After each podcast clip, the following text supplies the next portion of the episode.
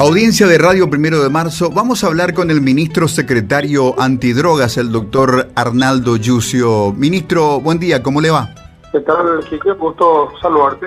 Un placer, ministro. Semana importante para los registros de la lucha de la República del Paraguay contra el narcotráfico, lo que se considera de momento el mayor alijo de cocaína que haya sido incautado todavía continúa en proceso de inventario. Un detalle llamativo para muchos, particularmente para mí, fue que en esta acción, por lo menos en la superficie, no se ve la acción de la Secretaría Nacional Antidrogas. Este, cuéntenos eh, qué pasa con esto, en, esto que podría ser interpretado como una omisión o una no participación de la Senat. No, no, que no hay sea, en realidad no hay nada extraño. de hecho, este, eh, eh, tanto la Policía Nacional como la CENAP, que es una unidad especializada, eh, este, tienen investigaciones referentes al narcotráfico. En este caso, el programa SIU, que es este, dependiente de la DEA norteamericana, eh, tiene en una misma oficina eh, eh, operando a, las dos, a dos unidades de inteligencia, ¿verdad? Una es de la policía y la otra de la Senat.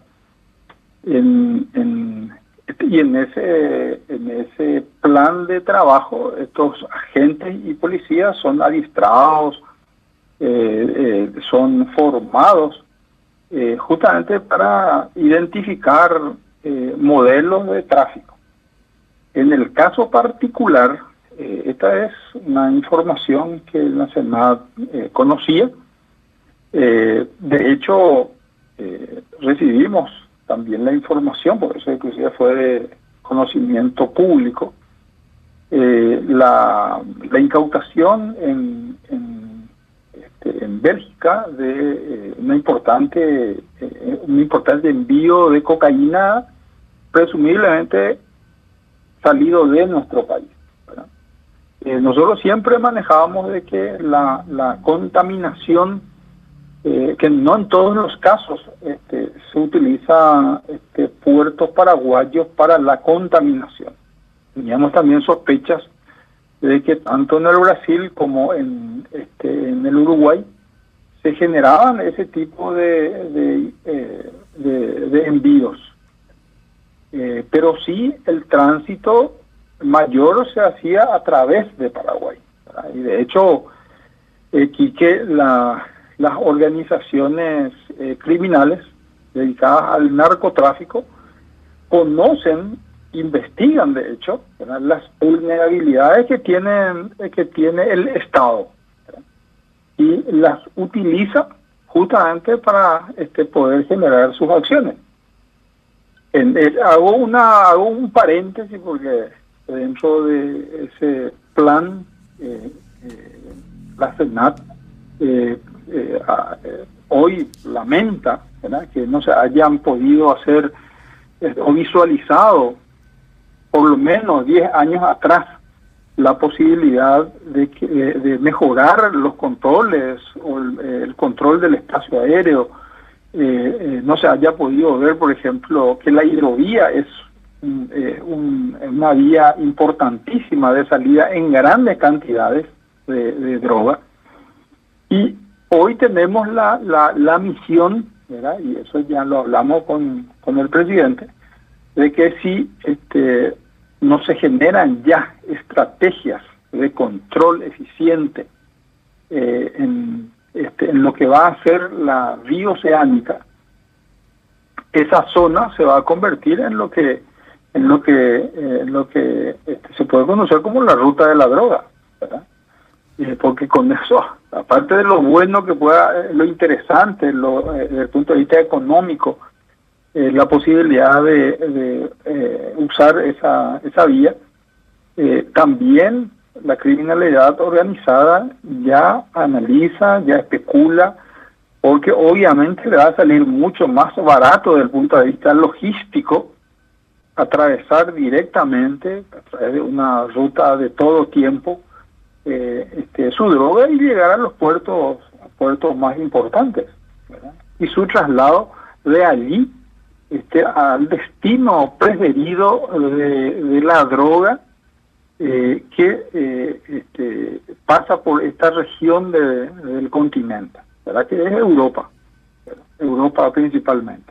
Ministro Yucio, hay países con propósitos, Suiza, chocolate, queso y secreto bancario. Panamá, que quiere ser el, nodo comercial del mundo con su canal interoceánico, con sus aeropuertos cada vez mejores y la idea de colocar un nodo de interconexión de Internet, quiere ser un punto de conexión del, del mundo. Tomando ese parangón, ¿por qué Paraguay es una especie de canal de Panamá de la cocaína hacia otros destinos del mundo? ¿Por qué la cocaína producida en Colombia, en Perú, en Bolivia necesita de Paraguay como un salto hacia afuera? ¿Qué les ofrecemos sin querer queriendo, en la industria subterránea del crimen organizado? ¿Qué les ofrecemos que tienen que pasar por Paraguay? Mira, eh, yo, yo profundizaría más, ¿verdad? Eh, o un, poco más en el sentido de que esto hasta uno piensa podría ser hasta exprofeso, ¿verdad? Eh, yo no entiendo cómo eh, en su momento no se no, no, se previó eh, eh, justamente que y, con mecanismos con tecnología que ya lo están teniendo en los países. Bolivia hizo una inversión de 300 millones de dólares en radarizar su, su frontera hace unos tres o cuatro años atrás. Paraguay tiene escasísima cantidad de radares eh, y, eh, pero yo hasta puedo sospechar de que esto se hizo a propósito, justamente para que nuestro territorio se convierta en lo que en lo que hoy es un lugar de tránsito, eh, justamente por las vulnerabilidades en, en, los sistemas de control. El no tener radares, yo no puedo visualizar, por ejemplo, este, los aviones que ingresan este, eh, furtivamente en, nuestro país. Al poder ingresar furtivamente, por eso abundan pistas clandestinas en, gran parte del Chaco, eh, Chaco paraguayo. Y utilizan el Chaco justamente para bajar la droga en pistas clandestinas, eh, la desalijan allí y envían en pequeñas porciones, ingresa a través del territorio nuestro por frontera principalmente brasilera. Eh, ejemplo más claro es fue el, eh, lo que ocurrió hace un par de semanas atrás, no sé si recordás, la incautación, la intercepción en el aire de una de una avioneta este, que pudimos este, pudimos este, prever fue avisada a la Fuerza Aérea fue interceptado ese avión en zona de, Concepción. Eh, fue seguido por nuestro por nuestro avión del tipo Tucano hasta obligarle a la avioneta a, descender en un, en un, en un campo en donde este, eh, calculábamos nosotros podría hacerlo y fue fue aprendido oportunamente el, este, la carga eh, un piloto que entre paréntesis este, había sido un objetivo largamente perseguido por la DEA desde los últimos años de la década del 80. Y ese avión en particular este, estaba siendo este, utilizado para el tráfico desde hace 10 años más o menos. O sea, fue un objetivo sumamente perseguido y que, bueno, cayó en nuestro país. Pero eh, eh, cuando, cuando no tenés algo, La, la necesidad te genera mucho ingenio. Y eso es lo que estamos haciendo hoy para tratar de paliar la cantidad de ingresos furtivos de, de, aviones que demuestran desnudo nuestra vulnerabilidad. En, en, zona de en zona de, de la hidrovía eh, sobre el río Paraguay hay, hay varios puertos privados. Nosotros teníamos allí una unidad este que, que tenía como función específica eh, estar y controlar la, la, este, los envíos de cargas y un can este, antidrogas. Pero en dos años de operaciones eh, no, no encontramos este, ningún, ningún caso que se haya generado a partir de ese modelo de control. Después uno analiza y dice, bueno, ¿cómo, cómo este, eh, ocho o diez agentes distribuidos por turno y un can antidrogas va a poder controlar a la tercera flota eh, este, mundial de tráfico fluvial? Eh, no tiene sentido. Entonces desmantelamos esa unidad y generamos otra que está instalada hace prácticamente dos semanas, 15 días, eh, este, usando tecnología, generando información en base a tecnología, eh, e informes, perfiles que nos permitan hacer controles importantes eh, sobre personas, sobre cargas, sobre empresas, sobre navíos, sobre capitanes. Y este dentro de ese plan eh, esperemos esperemos poder votar antes de fin de año una embarcación que va a estar dotada por tripulantes eh, con experiencia en control de drogas en barcazas, en, embarcaciones, y que pueda estar en, este, va a ser casi un tipo acorazado, que tiene que estar operando en zona de pilar en aguas fronterizas. De hecho, estamos ya en comunicación con la, con la prefectura paraguaya y lo mismo con la prefectura argentina para que los controles de embarcaciones sean en aguas este, eh, eh, territoriales eh, de frontera y no en el puerto de salida. Yo creo que afortunadamente hoy se ha, tenido mucho éxito en la incautación de esta, cantidad de drogas, eh, porque este, las estrategias cambian, eh, mutan. Eh, tenemos que prever de que puedan enviar lo mismo, y estoy seguro que se habrá hecho en algún momento, ¿verdad? envío en menos cantidad, en, este, que puedan ubicarse en cualquier lugar de una embarcación, pero que esa embarcación pueda ser este, revisada en, saliendo de aguas territoriales paraguayas. ¿Por qué? Porque nuestra sospecha era de que siempre se, se, contaminaba la carga en el trayecto. Eh, y no tenía sentido hacer el control en puerto porque este, si eso realmente eso llegaba nomás luego a destino. Eh, esa es parte de una estrategia que vamos a impulsar en, este, ojalá antes de fin de año. Doctor Yucio, la operación Gorilla Glue fue como Año Nuevo en Sydney, Australia. Fuegos de artificio, una cosa espectacular. Y así como los fuegos de artificio en Sydney son un momento a medianoche y luego hay una gran oscuridad hasta el año siguiente, así como brilló Gorilla Glue en su momento, hoy brilla el silencio. ¿Qué pasó con la Mumbi, con Torta, con Franche, con Turri, con Muñeco, con Pesoca, con Nicky? ¿Están presos siquiera? Mira, eh, yo te puedo asegurar, este, eh, que Senat este, no hace ningún movimiento sin que sea previamente estudiado.